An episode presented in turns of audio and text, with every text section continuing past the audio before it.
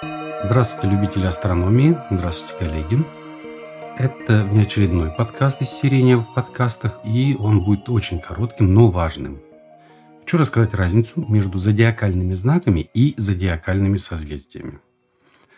Разница между ними есть, и она очень большая. Есть у меня знакомые, которые называют меня астрологом, и при встрече говорят, ты знаешь, что НАСА официально объявил, что знаков 13. Хм, знаю, их всегда было 13. Ну вот же, было 12, а теперь 13. И начинают перечислять, загибая пальцы. Овен, Телец, Близнецы, ну и так далее. И тут наступает минутка моего триумфа. Погоди, а мы говорим о созвездиях или о знаках зодиака? А это не одно и то же? Нет, это не одно и то же. Давайте разбираться. Начну с зодиакальных знаков. Их 12. Это число образовано простым делением 360, ну то есть 360 градусов это окружность, на 30. Знакомые цифры. Примерно 360 дней в году, около 30 дней в месяце, ну еще 5 дней в течение года астрологи, не путать астрологов с астрономами, распихивают кто куда. Это особенно заметно тем, у кого день рождения приходится на 21 или 22 число месяца. Э, ну, вот эти вот бедненькие люди сами не знают, к какому же знаку они относятся и к какому гороскопу верить. Но начну издалека. Клавдий Птолемей э, – это примерно 150-170 год от Рождества Христова или около, да, около, около 1900 лет назад заметил, что Солнце на небесной сфере каждый год движется по одному и тому же пути. И этот путь был назван эклиптиком. Но в те времена в Птолемея тоже не существовало таких приборов, которые точно могли бы обозначить, что вот именно сегодня, в такой-то момент, Солнце входит в такое-то созвездие, а в такой-то момент оно выходит из такого-то созвездия. Ну, поэтому вот для удобства разделили 360 градусов на 30 секторов. Примерно 12 созвездий, примерно по одному в каждом секторе. Примерно считается у астрологов, что Солнце в данный момент находится в том или ином созвездии. Э, как вам вообще такая наука, которая все примерно, условно, предположили, решили и так далее? Ну, это не наука, это гадание. В принципе, чем и является астрология. Теперь посмотрим на зодиакальные созвездия. Созвездия, а не равные сектора – как в астрологии, по которым проходит Солнце в течение года. И, о чудо, их оказывается 13.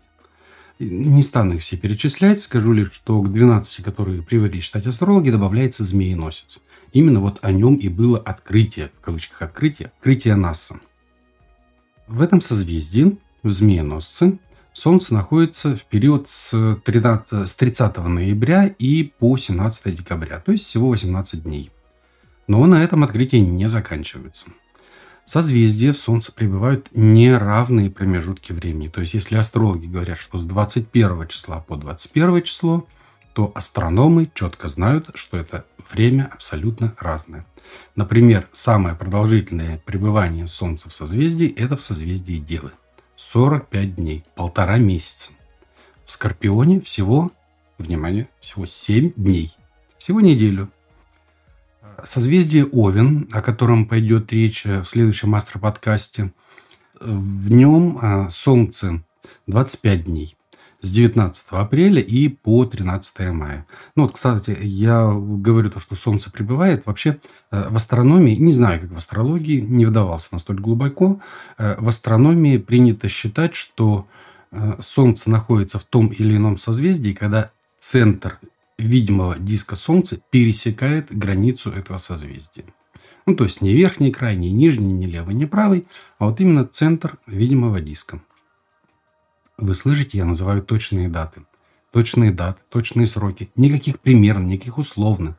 Потому что в зодиакальных созвездиях говорит астрономия. Резюмируем. В науке астрономия – зодиакальные созвездия – в, в гадании по имени астрология зодиакальные знаки. Зодиакальных знаков в астрологии и во всяческих гороскопах 12. Зодиакальных созвездий в астрономии и науке 13. Вот такая вот разница. Во, во всех выпусках серии «Небо в подкастах» мы говорим с точки зрения науки, с точки зрения астрономии. Цитаты из астрологии иногда приводим, да, ну, в качестве наглядного примера или исторического факта. Тут э, никуда не денешься. Астрология действительно существует очень давно. И астрономия даже и благодарна, что многие научные открытия были сделаны именно астрологами. Кстати, мы, научные сотрудники, летчики-космонавты, работники планетариев, автор, э, ведущие, гости серии «Не в подкастах» – астрономы, потому что мы говорим языком науки. Ну и напоследок расскажу один курьезный случай. Э, произошел он со мной, когда я э, много лет назад работал в одной редакции. Тогда еще читали бумажные газеты, и было модно на последней полосе газеты печатать астрологический прогноз. Ну, что поделать, это было тогда модно. Люди читали. Тексты гороскопов э, редакция покупала в какой-то мелкой конторе, не имеющей никакого отношения к астрономии, но что-то там с какими-то картами, с транспортирами, с циркулями они постоянно сидели, что-то там высчитывали. Как-то эта контора то ли забыла, то ли не успела прислать гороскоп на следующую неделю. Все. В редакции паника. Как так? На последнюю полосу газеты нечего ставить. Тогда я предложил просто взять гороскоп, который был опубликован в этой же газете три месяца назад, поменять местами знаки зодиака и так опубликовать. Ну, получилось так, что теперь гороскоп Девы, ну, например, стал предсказывать судьбу близнецам. Львы превратились э, в рыб. Ну и так далее. После выхода газеты ни одного разгневанного звонка, ни одного письма в редакцию по поводу того, что гороскоп не настоящий, не было. Ну вот таким образом я вершил судьбу целого большого города. Следующий астроподкаст по плану выйдет 1 мая, и будет он посвящен неприметному, но с очень богатой историей зодиакальному созвездию Овен – Слушайте его на сайте серии «Небо в подкастах» и на всех популярных подкаст-платформах. Чтобы не пропустить вот такие вот внеплановые выпуски, как сегодня, подписывайтесь на нас в соцсетях. Найти нас очень просто. По хэштегу «Небо в подкастах» слитно одним словом. Без пробелов, конечно же, хэштеги пишутся. Или введите в поисковой строке название серии «Небо в подкастах». Тут уже по всем правилам русского языка со всеми пробелами.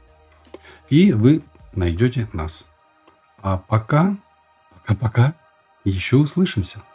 1 мая услышимся. Ваш Слава Дубовенко.